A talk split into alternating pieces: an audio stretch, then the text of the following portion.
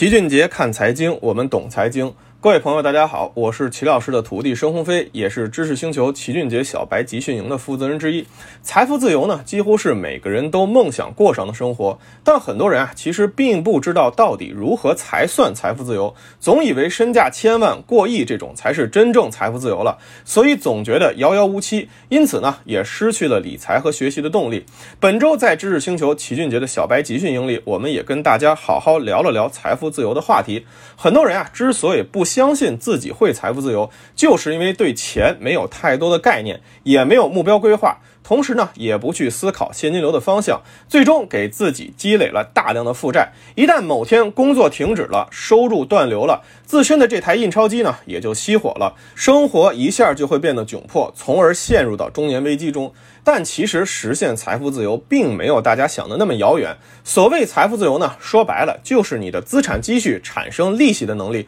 能够覆盖掉你生活成本的时候，那么你就已经算是自由了。也就是我们需要创造出一台台除自身之外的自动印钞机，每月印出的钱呢，可以完全满足我们的生活开支，哪怕现在原地辞职，立马退休，未来也衣食无忧，养老不愁了。比如一家人的月支出是一万块钱，家庭储蓄呢有一百。二十万，也就是说，万一停止工作后，这家人差不多还能生活十年的时间。但如果这家人能够用这一百二十万储蓄制造出一台每月一万元的现金流收入，也就是年化收益百分之十的自动印钞机，那么其实呢，基本就做到财务自由了。可这里往往还会受到通货膨胀的侵蚀，而且多数乱炒股投资的朋友也很难保持年化百分之十的收益回报。所以，我们如何创造出一台既可以碾压通胀？又能提供稳定现金流的印钞机呢？齐老师之前就曾教过我们一个非常简单的投资理财规划方案。比如一个家庭有三百万的积蓄，想过上月开销一万元的生活，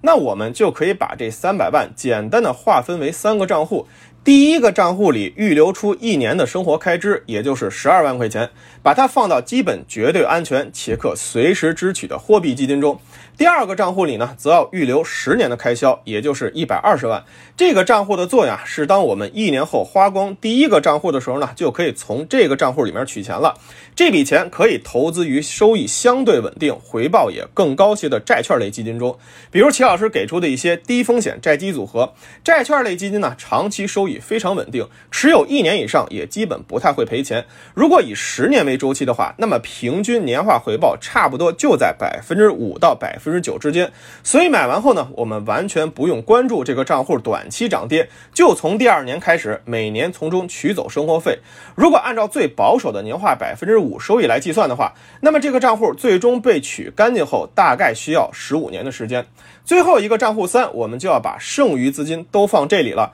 用三百万减去前两个账户的一百三十二万，是一百六十八万。因为账户一和账户二里的钱呢，可以够我们开销十六年时间，所以这部分资金我们几乎十六年都不会用到。在《股市长线法宝》这本书中，美国著名西格尔教授就曾做过一项统计研究，那就是股市长期一定是随着经济螺旋上涨的，但短期波动巨大，持有时间越短，风险就会越高；而持有时间越长呢，收益确定性则越大。任意时点投资股票指数，持有二十年之后，几乎都。不可能会赔钱了。如果把周期拉长到五十年，股市的收益率呢，甚至是一个常数，平均年化就在百分之十左右。所以，我们就可以把账户三里的钱投资到收益更高的权益类市场中，因为几乎十六年时间都不用关注它，完全可以用长周期来化解权益类市场的短期高不确定性。比如，投资到齐老师的五个二组合中，尽管过去十年我们股市没怎么涨，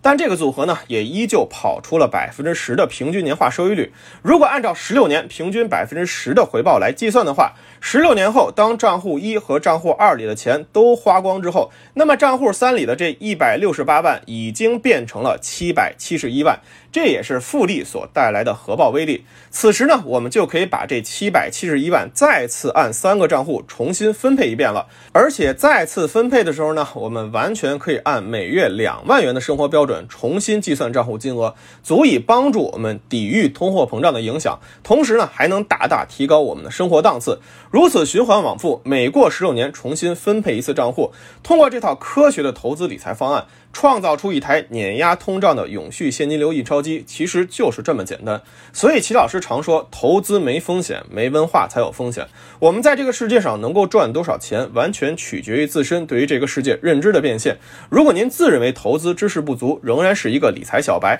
可以到知识星球找齐俊杰的小白集训营。除了每天的投资理财知识晚课呢，小白群中每天上午还会播放经典理财书籍的漫画风视频讲解，帮助大家建立财商，强化理财思维。每节课程呢，只需要两毛钱不到，就可以 get 到一个理财的关键点。更重要的是，可以避免让您犯下很多原则上的错误，减少巨大的损失。其实每天只要坚持一点点，一年后您将会有巨大的理财思维转变，让您从理财门外汉进阶为投资小能手，游刃有余，在市场中通过低风险赚取到高收益。